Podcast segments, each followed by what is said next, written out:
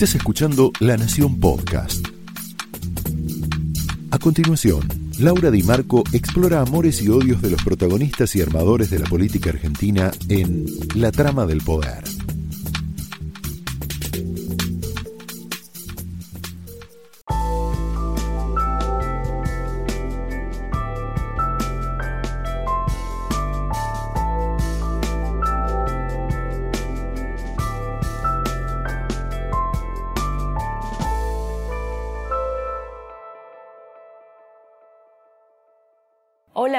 Noches, bienvenidos a la trama de hoy, en donde nos vamos a meter, todo va a girar en torno a un sentimiento que, que todos estamos compartiendo, que es la incertidumbre, ya sea que estés de un lado o de otro de la grieta, nadie sabe bien qué va a pasar en materia económica, un tema que nos angustia a todos, y mucho menos en materia política, de aquí a octubre y, por supuesto, mucho más incertidumbre de octubre en adelante qué es lo que puede pasar.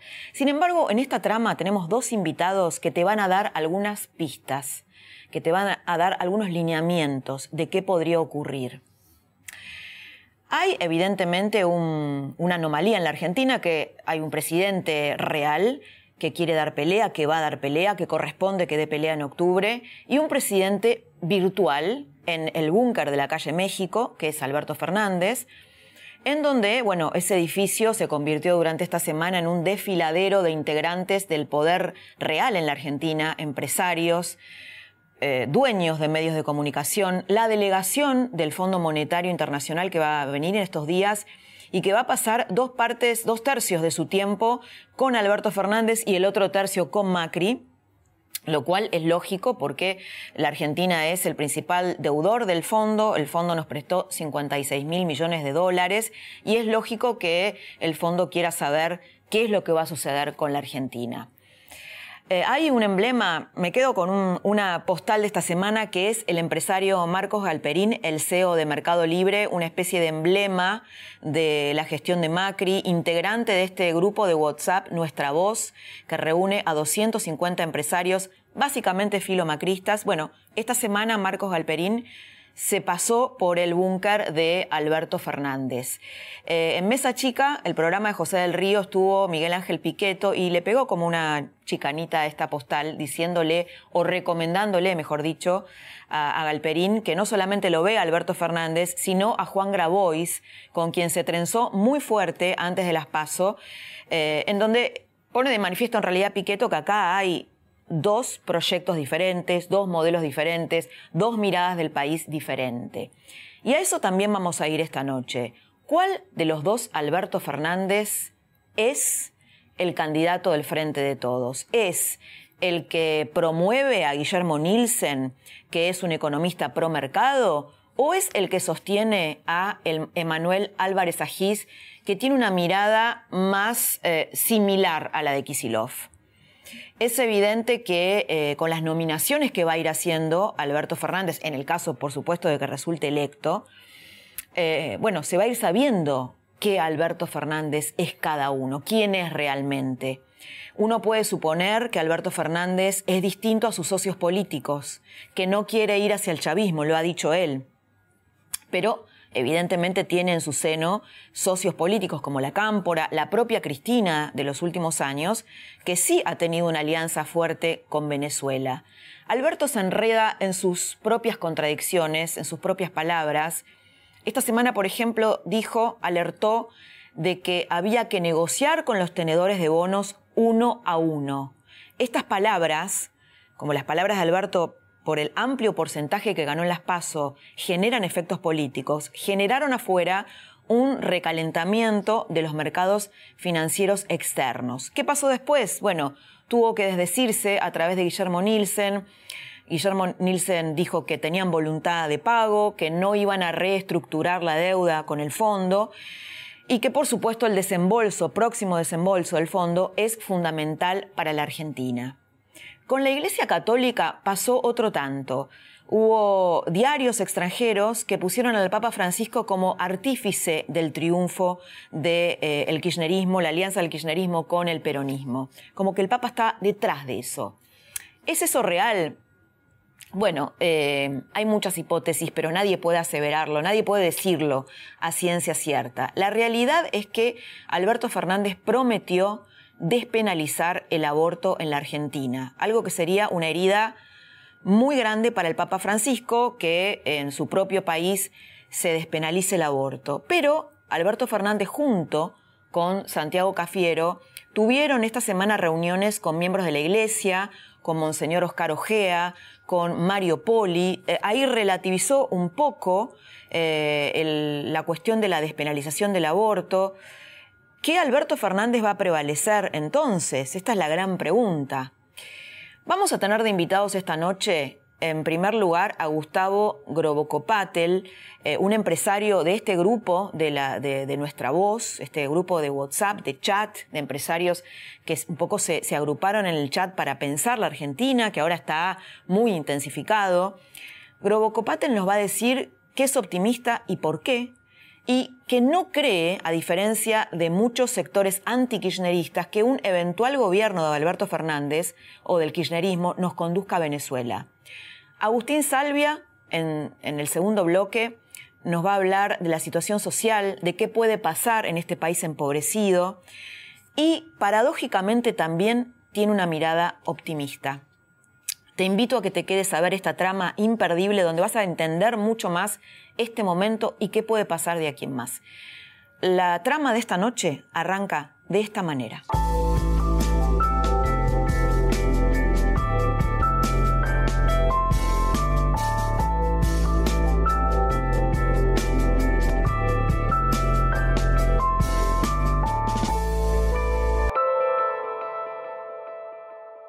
Muy bienvenido esta noche, Gustavo. Encantada de, tenerte aquí con nosotros en la trama, en un momento de mucha incertidumbre de la economía, política.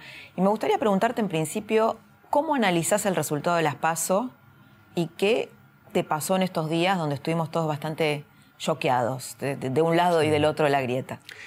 Bueno, creo que sorprendió a todos, ¿no? Este, no, no quizá que el gobierno haya perdido, sino la magnitud de la diferencia y este, que muestra de alguna manera varias cosas.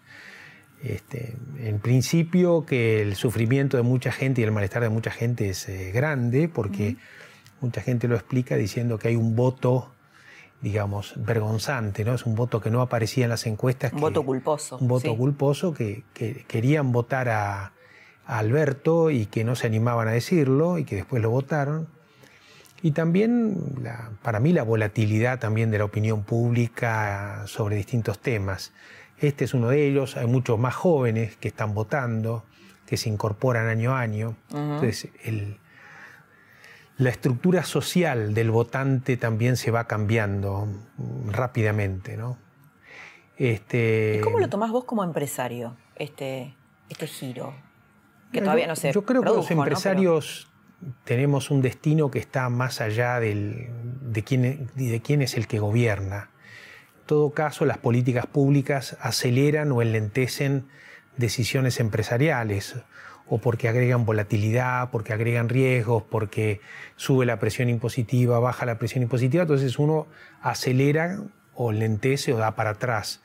Pero no cambian en general la dirección de la empresa. O sea, mi empresa no cambia la dirección desde hace 30 años y que han pasado tantos gobiernos con distintas particularidades. Bueno, tal vez porque la soja ocupa bueno, un lugar muy importante en la economía argentina, ¿no? Tal vez es un caso especial. Sí, es cierto que es especial porque yo estoy en un negocio, digamos, que este, es un negocio activo, está integrado al mundo, el mundo necesita de la agricultura, en fin. Pero también pienso yo que si estuviera en una empresa tecnológica o una empresa retail sería algo parecido también, ¿no? Obviamente a veces estás, eh, estás más impactado por lo que pasa adentro o más impactado por lo que pasa afuera, pero en el fondo es eso. Lo que, me, lo que a mí me parece que es la madre del problema es eh, la recurrente presencia de shocks. Esos shocks. Esta sensación de que vos escuchás a mucha gente que te dice Argentina no tiene solución. No, yo creo que tiene solución. Yo creo que tiene solución. Pero esos shocks hacen que eh, los empresarios estemos pensando siempre en el corto plazo o maximizar el corto plazo y no se piensa en el largo plazo. Por eso no hay mucha investigación y desarrollo en las empresas, por eso importa más, este, eso en general no solo a los empresarios, en general todos los sectores, importa más la encuesta de esta semana que una política de largo plazo. Claro, pues si todo va a cambiar dentro de dos años. Eh, Efectivamente. si nosotros lográramos revertir eso, tendiendo a algún tipo de estabilidad y demás, y después obviamente que jueguen las ideas, este, los enfoques, eh, eh, los estilos de gestión, pero que haya una estabilidad eh, cambiaría todo. Y lo que vemos en estos momentos es que no hay estabilidad. Me parece bien que intentemos de que en estos meses, hasta las elecciones y, y la posterior asunción del nuevo presidente, o que siga el que está o que le venga uno nuevo, que haya estabilidad, porque sería un ejercicio novedoso para Argentina. Siempre que termina un presidente lo hace en medio de una convulsión que, digamos, no debería ocurrir. El cambio de presidente debería ser una, un momento feliz, un momento mágico de la democracia, ¿no? donde se renuevan expectativas sobre la base de una nueva legitimidad que uno le da a alguien. Esperemos que este sea un caso, digamos, que vivir esta experiencia en Argentina por primera vez. Bueno, hay un grupo en el cual vos perteneces de empresarios que es Nuestra Voz, un grupo de chat que básicamente vos corregime porque hay ideas que por ahí se instalan y no son del todo así, filo macrista. Eh, lo que por lo menos trascendió desde el búnker de Alberto Fernández es que muchos lo fueron a ver, lo están yendo a ver a él, ¿no? Los amigos del campeón. Eh, y bueno, quería que nos cuentes cómo funciona eso y si es efectivamente así. Bueno, el caso de Marcos Galperín fue obvio, ¿no? Mira, es un grupo de WhatsApp como los miles de grupos de WhatsApp que hay, familiares y demás, solo que en este caso este, somos empresarios que cada uno opina sobre cuestiones que a cada uno le interesan. En general, diría yo que el, propósito es la mejora o lo que cada uno piensa que es mejor para el país. Eh, no es eh, partidario mm. este, y hay gente que es macrista, y gente que no es macrista hay gente que es macrista y lo critica a Macri, en fin. Claro. Este, pero en general sí, eh, como todos empresarios, queremos algún tipo de estabilidad, porque tomamos decisiones cuando hay estabilidad, se nos favorece. Esa estabilidad tiene que ver con la conservación del orden republicano, con la independencia de la justicia, con la apertura al mundo para conseguir mercados, con la economía del conocimiento y la innovación, con la búsqueda de competitividad, con la búsqueda de un estado de calidad. En fin, hay alguna serie de valores comunes y dentro de esos valores comunes hay algunos que dicen estos valores pueden ser defendidos mejor por Cambiemos y otros dicen no, Cambiemos no los puede defender porque no tiene determinadas competencias, entonces prefieren a Labaña o Alberto Fernández. Estaban un poco divididos entre Labaña y Macri, ¿no? Eh, digo, antes del resultado de las PASO. No, no, podría decir eh, porcentajes, porque no se discuten ese tipo de cosas dentro del grupo. ¿Y cómo es tu posicionamiento, cómo fue tu posicionamiento con respecto a Cambiemos y cómo es ahora? ¿Qué le criticarías al gobierno de Macri? Mira, yo soy una persona que creo en que en la alternancia del, poder, me parece que la alternancia es algo positivo para la democracia, que genera más controles. Este, creo en el sistema republicano, este, creo en la globalización, creo que la globalización es una oportunidad para la Argentina, este, creo que el capitalismo funcionando bien es mejor que el no capitalismo. No me está contestando nada. Creo, déjame que te dé todos ah, los argumentos para después decirte. Creo que Argentina no es un capitalismo, es un precapitalismo porque tiene muchas cosas que no funcionan. O sea, no hay capitalismo si no hay competencia, no hay capitalismo si no hay un estado de calidad en sí, en fin. Por todos esos motivos, este, yo apoyé y apoyo eh, el sentido, digamos, de lo que viene defendiendo Cambiemos desde un principio. No quiere decir que no sea crítico con cosas que ha hecho Cambiemos en estos años y la ha hecho pública desde el primer día. Es decir, me parece que se cometieron una cantidad enorme de errores y que muchos de esos errores se están pagando. Este, dije públicamente, creo que antes que nadie y sin que el presidente lo pida, que apoyaba a, Macri, que me parecía que era en esta circunstancia la mejor opción. Este, pero esto no quiere decir que eh, no reconozca que muchas transformaciones que hay que hacer en Argentina, y ese es mi punto, este, a lo mejor eh, el peronismo tiene más capacidad de generar una masa crítica para hacer las transformaciones de fondo que necesita el país. Compartís un poco lo que dijo Guillermo Calvo hace un tiempo. Más o menos eso, que a veces es más fácil hacer esas transformaciones para un gobierno de izquierda o peronista que para un gobierno más liberal o, de otro tipo. Este, Cuando te referís a transformaciones, ¿de qué hablas? ¿De la reforma laboral? La Argentina tiene dos mega problemas, el crecimiento y las reformas. No hay crecimiento sustentable sin más reformas. Las reformas tienen que ver con la reforma previsional, laboral, del Estado, impositiva, educativa. Es un paquete de reformas muy importantes que hay que hacer. Y yo creo que tenemos que votar a quien nosotros pensamos que van a ser mejor esas reformas, o quien va a poder liderar mejor esa constitución de reformas. ¿Crees que Alberto Fernández puede liderar esas reformas o que ese puede ser su programa? Bueno, yo creo que porque tal vez debería ser y debería, debería estar explicitado probablemente. Yo pensé que era una discusión para después de las elecciones, cuando se supiera quién es el presidente a la luz de un poco de lo que está pasando, creo que esa discusión debería adelantarse, idealmente. Bueno, esto forma parte también de la incertidumbre, ¿no? Porque ¿qué pasa con Cristina Kirchner y estas reformas que vos estás planteando? ¿Ella está de acuerdo con eso? Que el problema de la incertidumbre por ahora es el tipo de cambio y demás, pero esa es una incertidumbre que debería eliminarse esta semana. La nueva incertidumbre es cuáles van a ser las políticas, las grandes políticas que se van a implementar, para mí se requiere un acuerdo, un consenso de las mayorías para esas reformas. Me parece que esa es la discusión de la semana que viene, no de diciembre, ¿no? Para saber a qué atenerse. Sí, y para saber que gane quien gane, esas reformas van a ser implementadas. ¿Qué les está diciendo Alberto Fernández a los empresarios que lo van a ver? Supongo que les harán no lo preguntas. Sé. ¿No lo viste? No, lo vi, no lo vi. ¿No lo conoces? No lo conozco, este, pero digamos, no tengo problema. Pero algunos en, el chat deben decir algo. En ir a, visitarlo y llevarle las propuestas que desde el sector de agroindustria o desde mi punto de vista serían las que yo sugiero.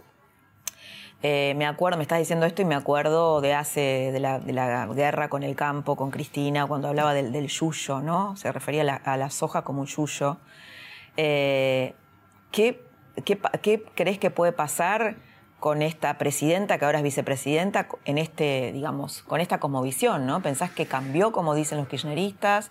¿Crees en ese cambio? Eh, yo soy de naturaleza optimista. O sea, creo que eh, es mejor ser optimista que pesimista, ¿no? Este, uno es más feliz, digamos, por lo menos tiene la ilusión de que algo va a funcionar. Lo que pasa es que a veces crees que algo funciona y cuando no funciona te, decepcionás. Bueno, yo vengo decepcionándome desde hace muchos años. Claro, me imagino. Este, yo creo que, digamos, este, bueno, digamos, eh, se debe haber aprendido de eso. O sea, yo eh, el principal crítico del gobierno de Cristina fue Alberto. Entonces, me parece a mí que, y él, dice que, digamos, no, no, dice que cambió de opinión sobre esas críticas. Dice que la que cambió fue Cristina. Bueno, ella no lo dijo, pero lo dijo él. Pero lo dijo él. Bueno, habrá gente que le crea y habrá gente que no. Yo le creo a todos. Bueno, qué bien. La confianza, ¿no? Soy un hombre de fe. Es un hombre de fe. Creo. Sí, eh, antes hablábamos de, la, de las cosas que Macri hizo mal y no avanzamos después en eso. Me gustaría saber cuál es para vos, en, cuanto a la, política económica, que fue la gran derrotada en estas pasos, que, ¿cuáles son las críticas que vos le haces a Macri, al, gobierno de Macri? Yo, yo creo que Macri ha hecho cosas muy positivas y me parece a mí que Macri y su gobierno tienen que contarlas antes de irse porque si uno no las tiene mm, bien claras, digamos, desde lo consciente, es probable que se pierda la noción de, las eh, cosas buenas que se hicieron, que fueron muchísimas. creo que la, mala situación económica tapa de alguna manera, empaña esos logros maravillosos que hubieron en el tema de infraestructura, en el tema de la lucha contra la corrupción, el tema de seguridad, este, el tema de apertura, de presencia en el mundo, etcétera, etcétera. Parece que la, parte económica lo, lo empaña. Y, parte del problema económico yo lo divido en tres cosas. Eh, herencia recibida, mala calidad en la gestión y el contexto internacional. O sea, eh, las tres cosas se dieron mal. Si alguna de esas tres hubiesen sido buenas, una sola, quizá hoy estuviéramos hablando de no sé, del gran estadista Macri, Macri para siempre, etcétera, etcétera. Bueno, antes de la disparada del dólar primera en abril del año pasado se hablaba un poco así, ¿no? Exactamente. Pero bueno, después el contexto internacional fue para atrás, se, cortó la financiación y demás. El tema del gradualismo fue una jugada que yo este, apoyé también, porque era la forma menos dolorosa de hacer las transformaciones, hacerlas en forma gradual. Es decir, los principales beneficiarios del gradualismo eran la gente con menos poder adquisitivo, los más pobres, los que menos recursos tenían. Este, eh, no salió porque se cortó la financiación. Eh, y eso trajo aparejado una serie de problemas en cadena hasta llegar a la debilidad en la que estamos hoy. ¿Crees que es mejor, como decía Constantini, que se resuelva todo en, en octubre? ¿Que no haya balotaje? No sé por qué, pero... Supongo que para no, extender la agonía, ¿no? la incertidumbre. yo, creo que, la, que si uno pudiera la próxima semana o dentro de 15 días empezar a tener una discusión de largo plazo de los grandes acuerdos, sería un paso enorme tanto de Macri como de Fernández, como de Lavagna, que son los tres principales candidatos, es decir, acá hay un acuerdo, digamos, de las mayorías sobre cómo va a ser la conducción de la economía y de la sociedad y cómo van a ser conceptualmente las reformas que hay que hacer y cómo vamos a hacer para crecer, en fin, cómo se va a financiar la Argentina, con qué criterios, cuál va a ser el rango de esos, de esos ratios. En fin, me parece que sí, un acuerdo amplio, general, sin demesadas especificaciones, porque después el gobierno de turno las hará, pero me parece que eso es, mucho más importante que que haya o no haya balotaje. ¿Y, eso, ¿Y lo ves viable eso? Digo, entre Alberto Fernández y Macri, esto sería, o entre, las dos fuerzas. Me parece que sería un paso eh, único en la historia de, la democracia argentina. Sí, pero viable, porque además ellos tienen una mala relación personal de hace muchos años, no solamente política. Yo creo que, bueno, son la gente que quiere ser presidente tiene que, que estar jugando en otro, en otro nivel. Mm. Me parece que si uno quiere ser presidente tiene que abrirse a la sociedad en su conjunto y, dar pasos más allá de sus propias limitaciones. Si gana Alberto Fernández, eh, la, digamos, la constitución de su gabinete tiene que mostrar de alguna manera esa vocación de Estado, de gente de Estado amplia, que abra la puerta para que vengan las minorías también este, no a cogobernar, pero por lo menos a acordar cosas.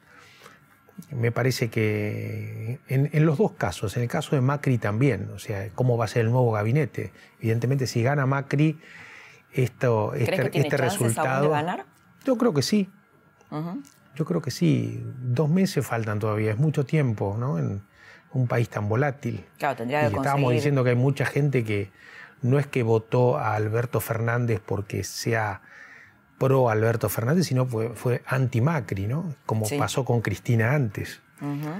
este, me parece a mí que de acuerdo a las señales o a la confianza que se genere o desconfianza que se genere, el resultado puede ser o mucho más apabullante a favor de Alberto Fernández o se puede revertir una parte hasta llegar al balotaje.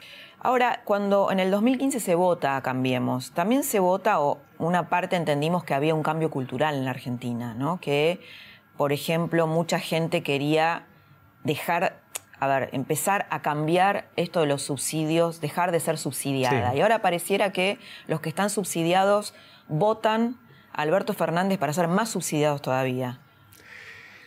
eso es raro porque en la época de Macri, en esta época, los subsidios aumentaron. Sí, pero se agravó la eh, situación económica. Vamos así, el gasto social es mucho mayor ahora que en la época de, Cristina. Si nosotros tenemos un problema estructural en Argentina, por eso yo decía del crecimiento y de las reformas, que es cómo hacer que la pobreza disminuya y cómo hacer que esa pobreza disminuya en función de que hay más inversión, más trabajo, más empleo, etc. Este, y bueno, ahí me parece que hay cuestiones que hay que decirlas, hay que colocarlas sobre la mesa por ejemplo? Para que haya más inversiones tienen que bajar la presión impositiva. este, para que baje la presión impositiva, el Estado tiene que tener otra dimensión u otra calidad. Eh, bajar la presión impositiva a lo mejor es más recaudación, porque si uno baja la presión impositiva pero aumenta la base de la gente que paga, por ahí se puede, acá hay mucha gente que no paga impuestos. En fin, hay una serie de reformas que hay que hacer de tal manera de resolver todas estas ecuaciones que, están desequilibradas. Me parece que ese es el debate de la semana que viene, no del debate de diciembre o de enero. Porque si nosotros logramos debatir esto la semana que viene o la otra, vamos a generar una transición estable y vamos a generar un camino allanado para el próximo gobierno el próximo gobierno va a poder empezar no solamente con su tropa propia, sino con parte de la oposición, a hacer las reformas que hay que hacer en los primeros, como se dice, en los 100 días de gestión. Y eso sería dar la vuelta a, la página, digamos, a, las décadas de decadencia que tenemos. Lo que pasa es que eso también requiere eh, un consenso entre los propios socios ¿no? de la coalición, entre Cristina Kirchner y Alberto Fernández. Por ejemplo, si vos le propones esto a la cámpora, la cámpora no, no tiene nada que ver con esto, ¿no? Es... A lo mejor sí, no lo sé. Te hago la última, Gustavo. Eh, eh, las contradicciones de Alberto Fernández, que tuvo muchas esta semana. Por ejemplo, dijo en un momento, cuando dijo, mejor dicho, que había que discutir con los bonistas uno a uno, eso tuvo repercusión muy mala en los mercados financieros. Después año, salió Nielsen diciendo, no, no, bueno, no es así, no vamos a reestructurar la deuda. ¿A quién le crees? Creo que debe ser un poco de todo, ¿no? Da la impresión de que no solamente Macri y Cambiemos se sorprendió con el resultado, sino que también Alberto Fernández, ¿no? y, está colocado por las circunstancias en un rol que él pensaba que iba a tener más adelante. Entonces todavía hay cosas que hay que discutir internamente. No están preparados, decís vos, todavía. Puede ser. ¿Se puede eh, saber cuál va a ser tu voto en octubre? Yo siempre me preguntan lo mismo. Yo lo voy a votar a Macri, sí. Pero eh, quiero decir con esto lo siguiente. ¿Por qué? Eh, yo creo que todo este proceso de transformación eh, que hay que hacer, sigo mm, creyéndolo de esa manera, y de fortalecimiento institucional y de transformaciones y demás, yo creo que el liderazgo, un liderazgo que tiene que revisarse, no se puede seguir haciendo más de lo mismo, más rápido, como dice Macri, hay que hacerlo distinto. Eh, lo puede hacer este, mejor Macri. Este, creo que Macri tiene que llamar al que pierda, digamos, eventualmente para poder generar una amplia coalición y demás. Tampoco con esto quiero decir que Alberto Fernández no lo puede hacer. Lo puede hacer. Y yo creo que la sociedad va a votar en quien confía más de los dos, o debería votar en quién confía más de los dos para hacer estas transformaciones. Y yo como empresario voy a estar a disposición del que gane, porque así es la democracia, el pueblo elige quien lo gobierna y los empresarios tenemos que estar a disposición para hacer nuestro trabajo, que es el de producir, crear empleo y demás. ¿Te preocupa la vuelta de Cristina por esta relación tan tensa que tuvieron? Bueno, depende del... De, yo no, no, no tengo alguien, algo contra una persona en particular, tengo algo contra una política, contra las ideas. Yo mm. creo que las ideas eh, que había antes no funcionaron, crearon un perjuicio enorme para el país y que no deberían volver, deberían volver algo nuevo. Cuando desde Venezuela se le dice a Alberto, ojo que los votos no son tuyos, no creas que ganaste vos, ganó Cristina, ¿cómo, cómo lo tomas eso? Me parece que Alberto representa una coalición que es más que Cristina y que, el kirchnerismo o que la cámpora, ¿no? Es una coalición donde hay, están los gobernadores, la gente del interior, eh, es, más amplia. Y fundamentalmente los macristas desencantados, que hoy están y mañana no. Son muchos, ¿no? y que son muchos y que pueden dar vuelta a una elección para un lado o para otro. Así que eh, no es un tema. el, comentario debería ser: no te la creas, que no, no que es por Cristina, no te la creas que es por los errores de Macri que vos estás ahí, pero que eso podría darse vuelta en algún momento, ¿no? Gustavo, muchas gracias por haber estado esta noche con nosotros. No, mucho gusto.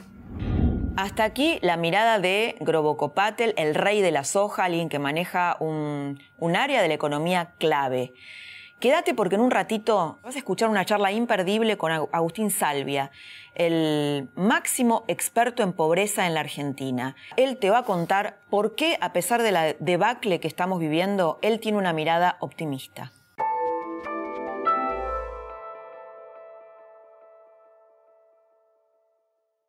Para Agustín Salvia, el director del Observatorio de la Deuda Social de la UCA, se viene un momento en donde gane quien gane, no va a tener demasiado espacio para las radicalizaciones, para las locuras económicas.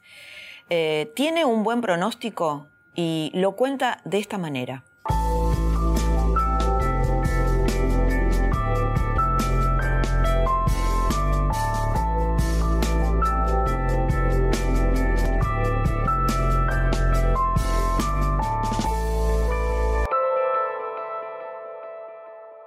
Agustín Salvia, bienvenido esta noche a la trama. Laura, eh, un lujo, un gusto. Ah, un lujo para nosotros. Es gran experto en la medición de la pobreza o del fracaso ¿no? de la Argentina. Yo siempre digo que la vez que fui a tu oficina eh, es donde realmente está eh, contenida el fracaso de la Argentina con todas tus mediciones que, son las más confiables. Sí, sí. creo que, a ver, se expresa en materia de pobreza, pero tal vez es el emergente. La pobreza es la manifestación de un conjunto de factores que explican el fracaso del desarrollo argentino, un desarrollo del subdesarrollo en las últimas décadas, y que tiene formas económicas muy importantes, que es el hecho de que en realidad la mitad de los trabajadores en Argentina están subocupados, no registrados en trabajos precarios o informales, eh, no tienen un horizonte de desarrollo ni personal, ni laboral, ni familiar. Una Argentina que tiene efectivamente pobrezas estructurales, crónicas, y no hablamos de los ingresos, sino de las privaciones en materia de educación, de salud, de hábitat, de socialización. Eh, una sociedad fragmentada. También creo que en el balance entra desde el punto de vista económico el hecho de que hay pequeñas y medianas empresas cada vez más empobrecidas y grandes corporaciones y organizaciones económicas que logran tener una expansión global y mundial con altos niveles de productividad. En la Argentina. En la Argentina, digo. es una Argentina con estas características. Sí, con estos claroscuros. ¿Tuviste una reunión con el presidente Macri hace un tiempo junto con otros investigadores? Ya hace, mucho tiempo. Hace mucho tiempo, pero ya, ya se insinuaba... Febrero, marzo del 2016. Ah, hace mucho. ¿Y, notabas que él tenía una comprensión sobre el tema de la pobreza? Porque él arrancó diciendo que, eh, haciendo esa promesa. Mira, ya en aquel momento el planteo fue eh, promesa, eh, pobreza cero. Pobreza cero, claro. Es un demasiado optimista en términos de, más allá de que tampoco nunca se definió pobreza de qué, pobreza o privaciones indebidas. Son, la pobreza es la, privación indebida, injusta, para un nivel de sociedad, desarrollo económico y social y moral de una sociedad. Creo que en ningún momento, en aquella conversación, en ningún momento quedó claro, por lo menos para el presidente o para el equipo del presidente, no lo sé, para el presidente, eh, que el problema era mucho más complejo. No, no le quedó claro a él. Me parece que no, que, que, que quedó qué? como la necesidad de responder a la demanda de pobreza cero o a la demanda de eh, resolver los problemas económicos y sociales en Argentina, pasaba a ser muy importante el afirmar la necesidad de que sí se podía y que sí se iba a hacer en el contexto de una administración que venía a cambiar las cosas. No solo las cosas en materia de cultura política, sino de, cultura estatal y del hacer estatal. creo que un exceso de optimismo. Y de ambición también, ¿no? Porque... Creo que un débil diagnóstico acerca de la complejidad del problema económico social argentino y del problema político institucional que significa administrar el Estado. Vos necesitas movilizar a los actores, que los actores tengan confianza la confianza política por parte del sindicalismo, de los trabajadores, de los pequeños comerciantes, de los industriales, del agro. Sí, y, los políticos o los líderes legitimidad, ¿no? Para llevar adelante la legitimidad, La legitimidad política electoral la tenía, pero no pudo construir esa capacidad de acción a través de articular eh, uno en la vieja política podrían ser las corporaciones, pero no, no, hay por qué pensar en las corporaciones. Uno no puede llevar adelante actos de gobierno desde el Estado sin los acuerdos de los principales actores que son los promotores, los motorizadores. Bueno, el gobierno de Macri no creía en acuerdos de ese tipo. Exactamente. Entonces, efectivamente, era una relación entre el poder electoral, la comunicación simbólica que creaban los medios de comunicación, o la comunicación política que creaba la opinión pública a través de las clases medias, y eventualmente a partir de ahí se creía que esta a ver, había una especie de pensamiento mágico, cuando uno piensa que viene con un cambio cultural y que el cambio cultural es capaz de resolver buena parte de los problemas argentinos. No, digamos, no es que no hay un problema cultural o un problema político institucional en la Argentina, lo hay y mucho. Yo te diría que buena parte de los grandes problemas que tenemos es que la política no ha sido capaz de montarse sobre los procesos económicos y justamente conducirlos. Pero ese es el problema, no es un problema cultural, es un problema de saber hacer. Es un problema de cómo eh, intervengo. el discurso del gobierno era el peronismo gobernó durante los últimos, fue casi eh, poder permanente durante los últimos 70 años, 28 años la provincia de Buenos Aires, y este es el resultado, ¿no?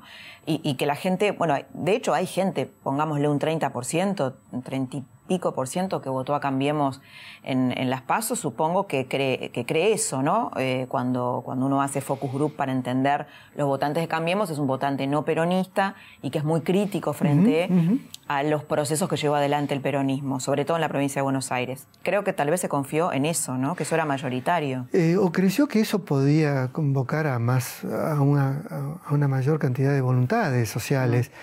Pero si el a ver, pero el fracaso económico hace que eso se quede sepultado. Uno podría haber tenido incluso un éxito pírrico en materia de económica y tal vez las elecciones podrían haber tenido, estas a paso, un, resultado distinto, eh, con una economía progresando y el, y el programa o el proyecto Cambiemos hubiese tenido mejores resultados, incluso ante un periodismo unido.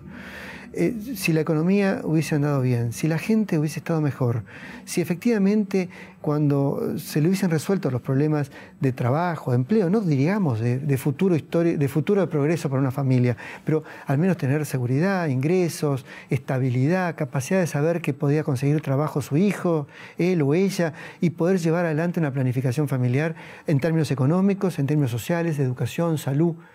No ocurrió eso. No ocurrió eso.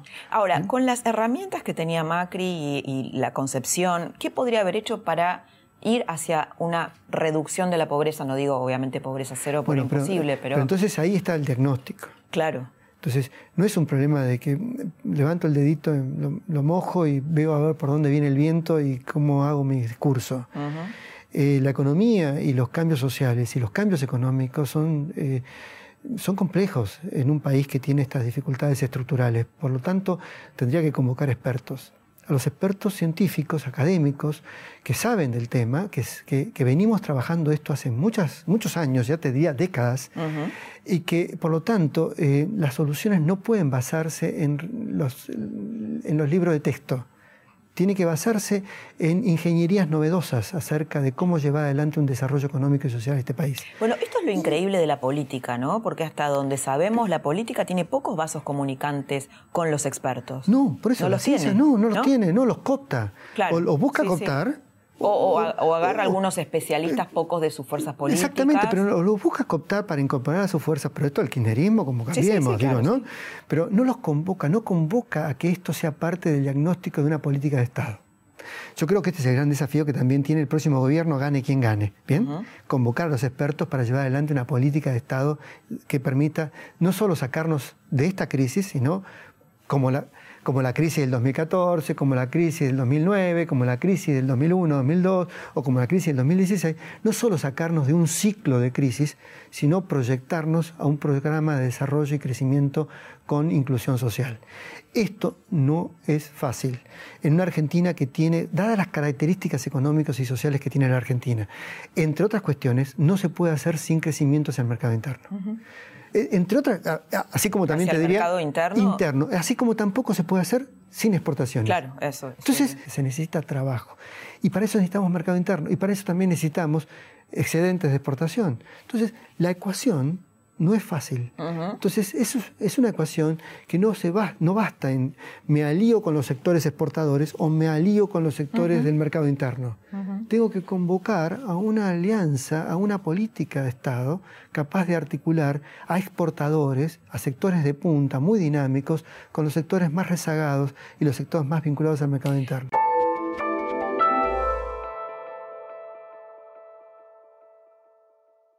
Ahora, con la grieta política, ¿eso es posible? Porque, bueno, no. digamos, yo soy la Argentina, yo creo que, eh, bueno, uno de los problemas, la crisis es política, justamente no poder ponernos de acuerdo, y después económica. Como no nos ponemos de acuerdo, tenemos estos, estas montañas rusas, eh, ¿no? Eh, esto que mencionaba hace un momento, creo que el problema no es, es económico en términos de lo que está ocurriendo, sí, claro. pero la matriz del problema es política porque no ha habido capacidad de construir políticamente políticas de Estado con esta mirada y de discutir sobre distintas facetas más de derecha, más de izquierda dentro de esta mirada. Cualquiera de los dos escenarios pensá que son escenarios virulentos que crean urticar, eh, eh, crean irritación en el resto de la sociedad. No son espacios posibles. Esos dos espacios, si, quieren, si cualquier gobierno quiere crear consenso, y quiere crear gobernabilidad y es responsable de la gobernabilidad, estas, estas, estos extremos mm, no son viables. No son suficientes, ¿no? No, no, no son viables. Se caen. Si, si, si el gobierno se, cualquier gobierno se sustentara en uno de esos polos, caería de legitimidad, perdería legitimidad. Y lo que eh, el desafío que tiene el gobierno que gane en la Argentina hoy es ganar en gobernabilidad, en legitimidad, en acuerdos económicos y políticos. No puede juguetear con estas cosas. ¿bien? Y cualquier jugueteo de estas cosas, no digo que no pueda ocurrir, pero es irresponsable. E incluso crea su propio suicidio.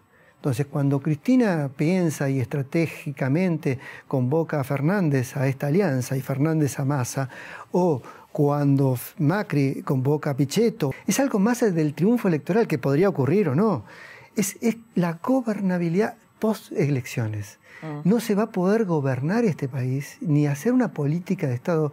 Pensamos que estamos en crisis, Laura. Estamos atravesando una crisis. Y, es un país muy inestable, que tiene un nivel de endeudamiento insostenible. Tiene que hacer acuerdos con el Fondo Monetario Internacional y al mismo tiempo acuerdos con los sindicatos y con las cámaras empresarias. Tiene que producir efectos de ajuste y redistribución. Tiene que buena parte de lo que produzcamos y exportemos tiene que ir a pagar la deuda, no puede ir a sostener ninguna burbuja.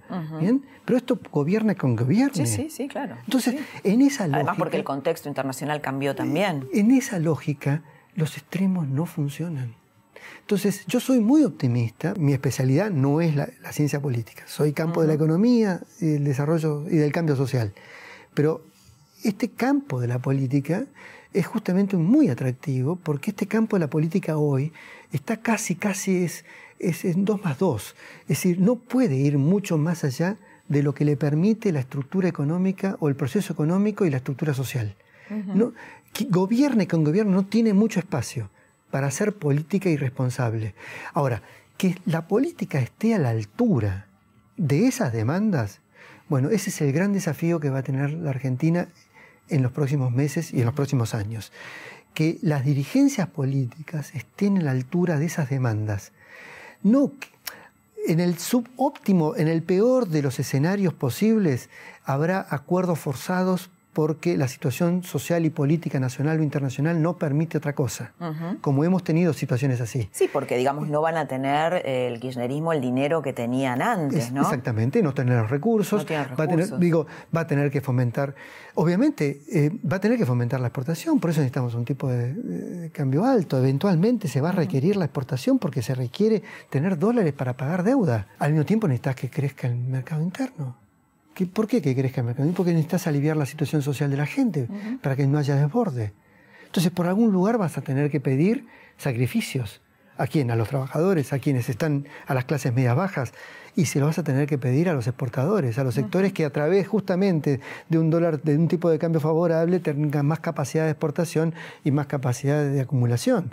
Obviamente eso significa un proceso redistributivo y negociar con el Banco Mundial y con las fuerzas financieras internacionales en función de lograr acuerdos que permitan justamente un pago adecuado y, a tiempo y, más moderado y, benévolo para Argentina. La última, Agustín, eh, hay, hay, hay un 34% de pobres, es la última medición. ¿Qué pasó?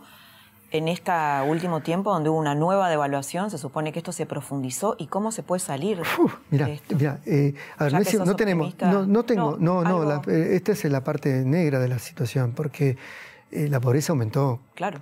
Es cierto que cuando uno mide la pobreza por ingresos en contextos de crisis como esto, es muy volátil y por tanto es poco confiable como indicador para que sea algo permanente. Sin embargo, la devaluación produce inflación y la inflación produce que la gente tenga más, menos capacidad de consumo y deteriore su salud, su educación, su hábitat. coma peor. Bien, y su estrés psicológico. Entonces, todo esto hace que seamos un poco más pobres, pero no toda la sociedad. Y esta es otra parte del problema, Laura. ¿Bien?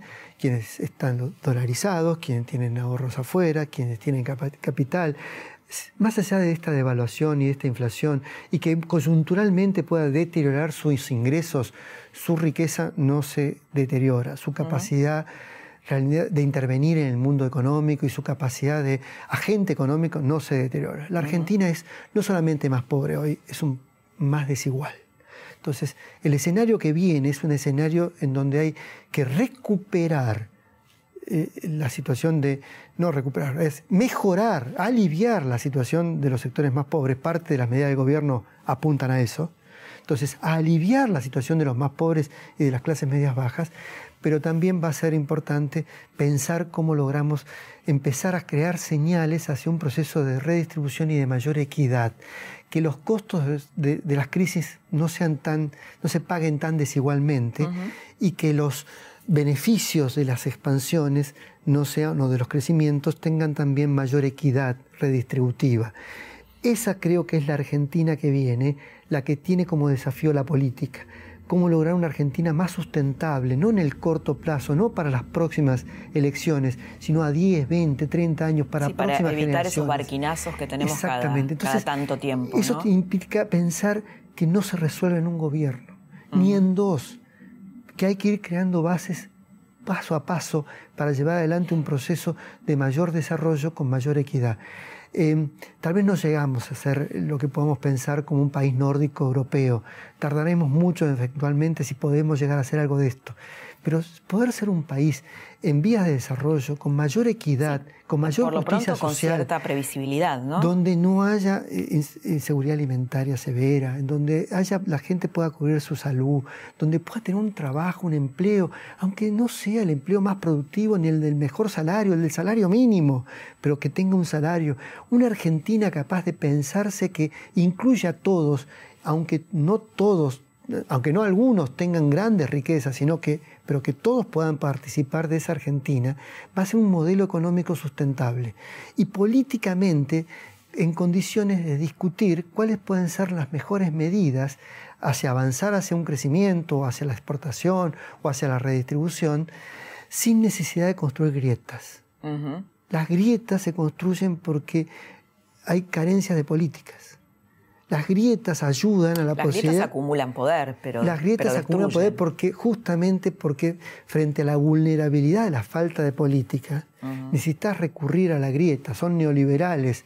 Son populistas. Son populistas.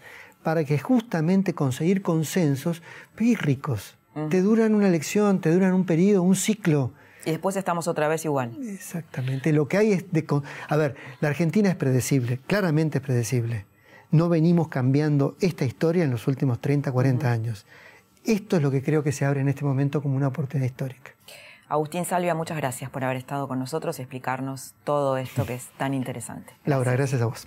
El país está en una nueva crisis, una nueva crisis que requiere de acuerdos políticos, que tal vez se aceleren. No importa si es ahora o si es después, el país necesita elaborar conversaciones políticas para salir adelante y tal vez para hacer esta reconversión que decía Guillermo Calvo, Guillermo Calvo, el economista que hace un, par de semanas causó un revuelo diciendo que solamente un gobierno populista o peronista podría hacer el ajuste que Macri no pudo hacer. Los próximos meses le darán la razón a uno o al otro. Yo te espero la próxima semana para seguir compartiendo juntos otra trama del poder. Que tengas muy buenas noches.